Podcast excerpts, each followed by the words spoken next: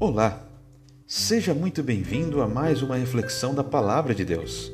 Continuando com o livro de Romanos, hoje no capítulo 4, versículos 5 a 8, que diz o seguinte: Mas ao que não trabalha, porém crê naquele que justifica o ímpio, a sua fé lhe é atribuída como justiça.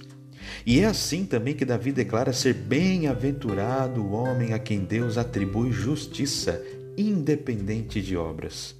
Bem-aventurados aqueles cujas iniquidades são perdoadas e cujos pecados são cobertos. Bem-aventurado o homem a quem o Senhor jamais imputará pecado.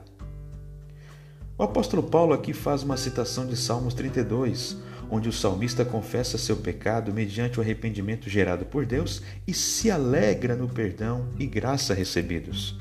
A bem-aventurança do homem pecador regenerado é algo tão profundo e precioso que no versículo 11 de Salmos 32 está escrito: Alegrai-vos no Senhor e regozijai-vos, ó justos, exultai, vós todos que sois retos de coração. Ao lermos as Escrituras e sermos confrontados, vemos nossas misérias, enxergamos nossa necessidade do perdão divino. Confessamos nossos pecados aos pés do nosso Salvador e Senhor Jesus Cristo, recebemos o seu perdão e nossa alma se deleita nisso. Bem-aventurados somos se de fato nos é imputada esta justiça, pois é necessário crer naquele que justifica o ímpio.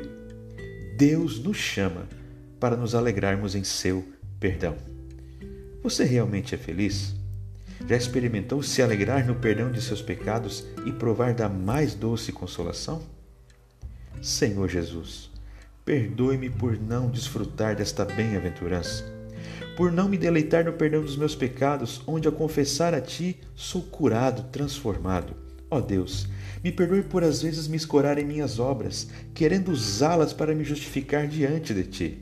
Ajude-me a crer ainda mais em Ti e a obedecer os Teus mandamentos. Que eles se tornem meu deleite diário e minha única fonte de satisfação.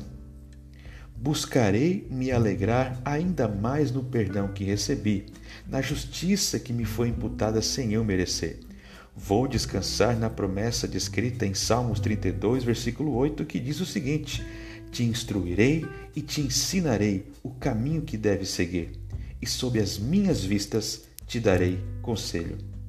Que Deus abençoe o seu dia.